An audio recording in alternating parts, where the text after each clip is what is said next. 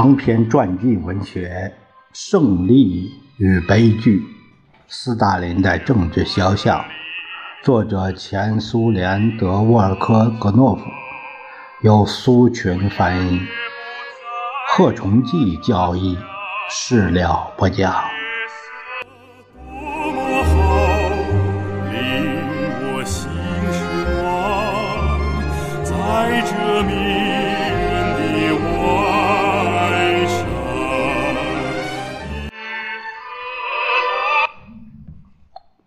一九三九年五月四日，斯大林在克里姆林宫红军学院毕业典礼上发表了演说。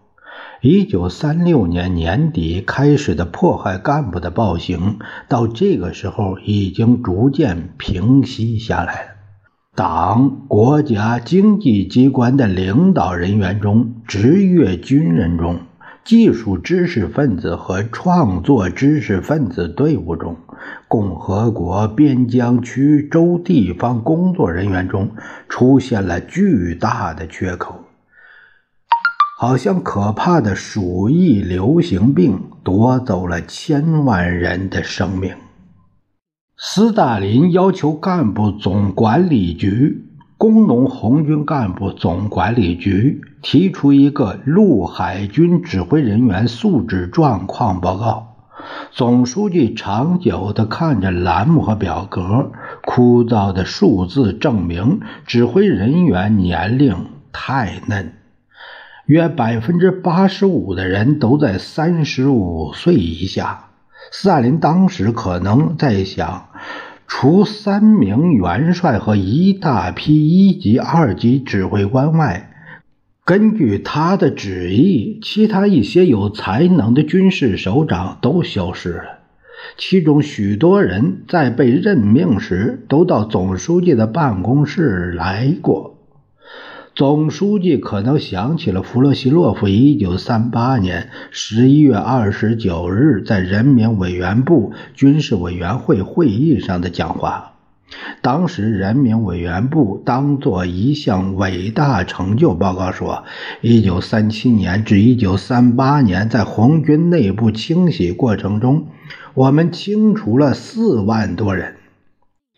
一九三八年十个月内，我们就提拔了十万多名指挥官，在军事委员会原编制的五十多名委员中，只剩下十个人。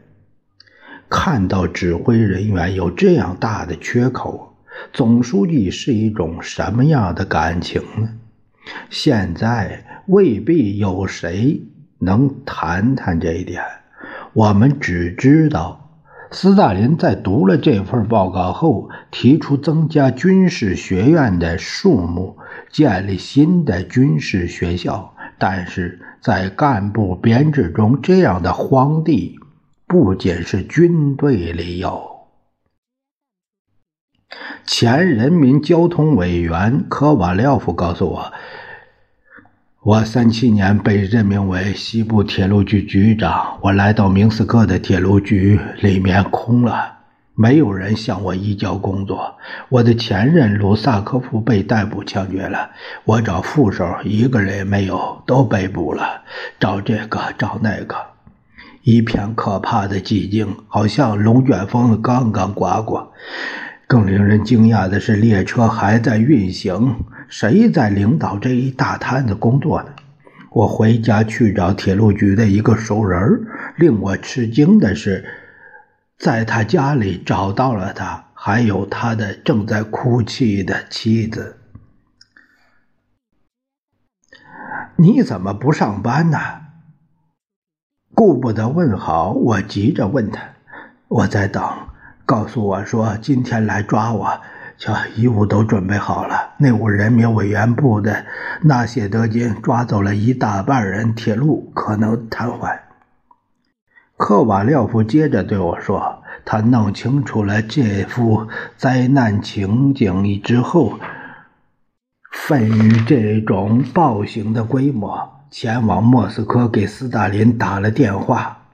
要知道，如果铁路不能很正常运行，我也很快会被抓起来。波斯克列贝舍夫接的电话，他向他讲了这方面的局面，骇人听闻的血腥暴行很快就停下来了。是啊，已经没有人可关了。伊万·弗拉基米罗维奇结束了自己的讲述。这个铁路局的状况并非仅有。镇压机器开足马力的干，镇压机器干的怎么样？从联共中央十月全会参加者讲话的片段摘录中便可见一斑。比如，克拉斯诺雅尔斯克边区区委书记索博列夫在讨论莫洛托夫关于选举运动进程的报告时说。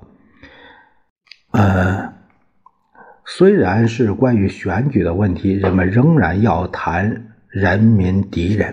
他说：“现在我们在揭露和消灭敌人——布哈林分子、里可夫分子、托洛茨基分子、高尔察克分子、破坏分子。我们在边疆区正在消灭这伙坏蛋，他们完全是公开活动，反对我们。”我指的是他们在边疆区最惯用的一种破坏形式——放火。库尔斯克州的佩斯卡廖夫描绘了这幅情景：由于一群坏蛋、破坏分子、人民敌人在州检察院和州法院长期把持领导，他们把镇压政策的重点转向无辜的人。三年来。在州里判处了1.8万集体农庄积极分子、农业积极分子，经常都是因为马出了点毛病，或者是上班迟到，到处都在揭露或消灭，直到1939年5月。也就是我们已经提到的，在斯大林克里姆林宫发表那篇著名演说时，这场揭露或消灭的结果太明显了，不能不谈了。但是和以往一样，斯大林从一个令人感到突然的方面谈到了这个问题。在绝对肃静的克里姆林宫大厅里，回响着他的不高的声音。斯大林拿着讲话稿，但很少看他。千百双年轻军官、政工人员、工程师的眼睛紧张地盯着领袖不高的结实的身躯，他们肩上斜挂着吱吱作响的武装带，领章上闪烁着金星和金线。党的总书记讲道：“我想起过去被流放到西伯利亚时发生的一件事。事情发生在春训期间，有三十人到河里去捞咆哮的河水冲下来的木头。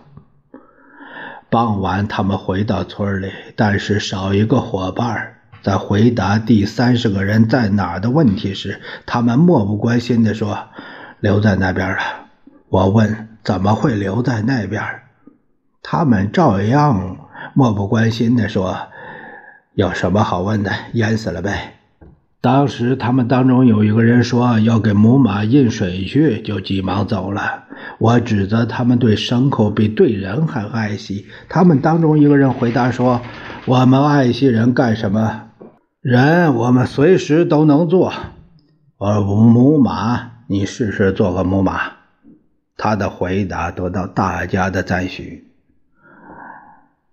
记载说，整个大厅活跃，灵修的食指半弯着停在空中，表示这个西伯利亚人的回答荒唐。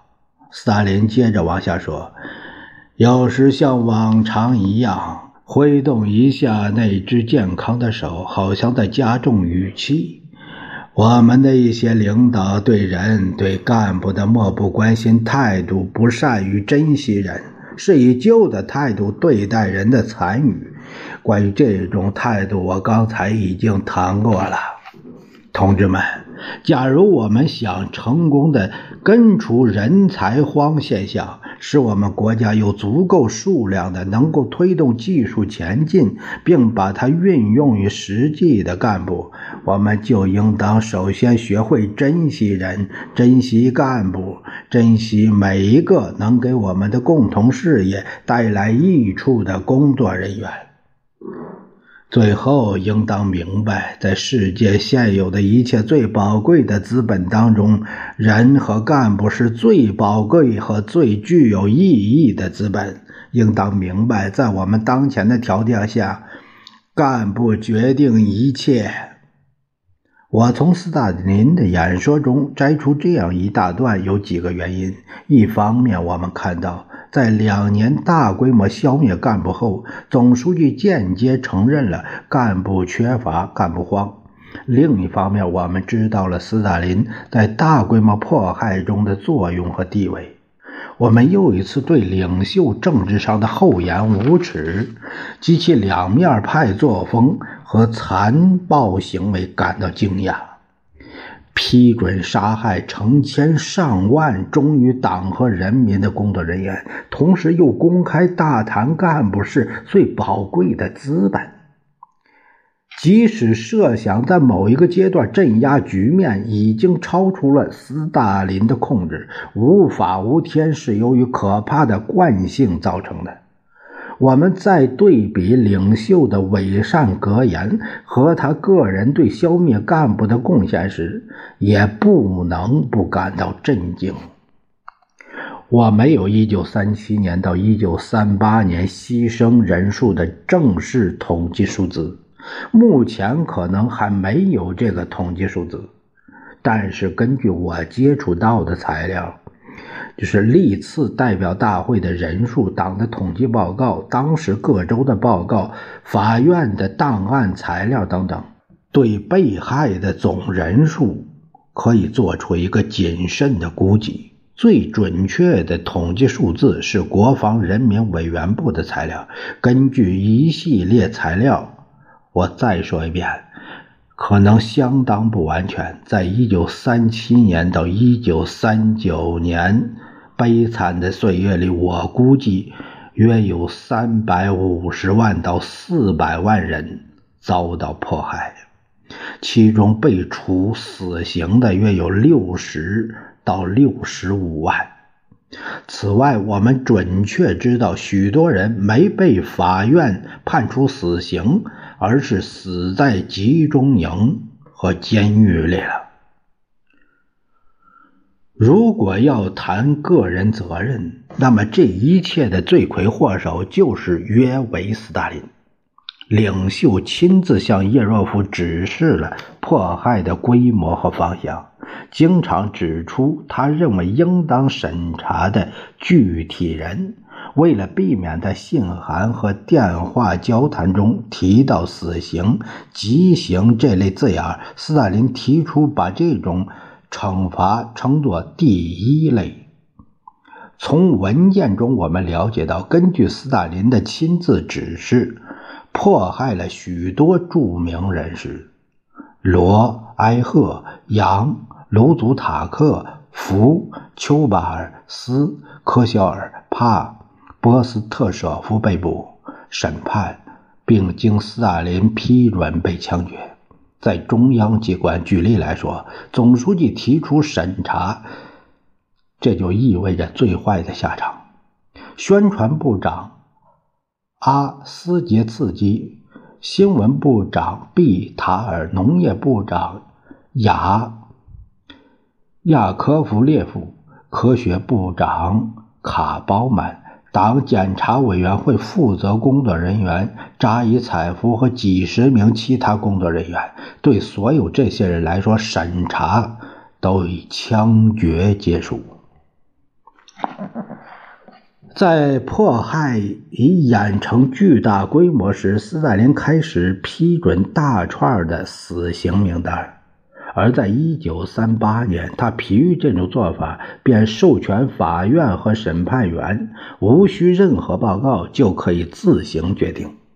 尼谢赫鲁晓夫在党的二十大上，他说：“一九三七年到三八年，叶若夫向斯大林呈送了三百三十八份名单，包括几万名党、苏维埃共青团、军队和经济工作者。所有这些人都被批准处决了。但是，斯大林不仅限于这些名单上的人，人数比这个要多。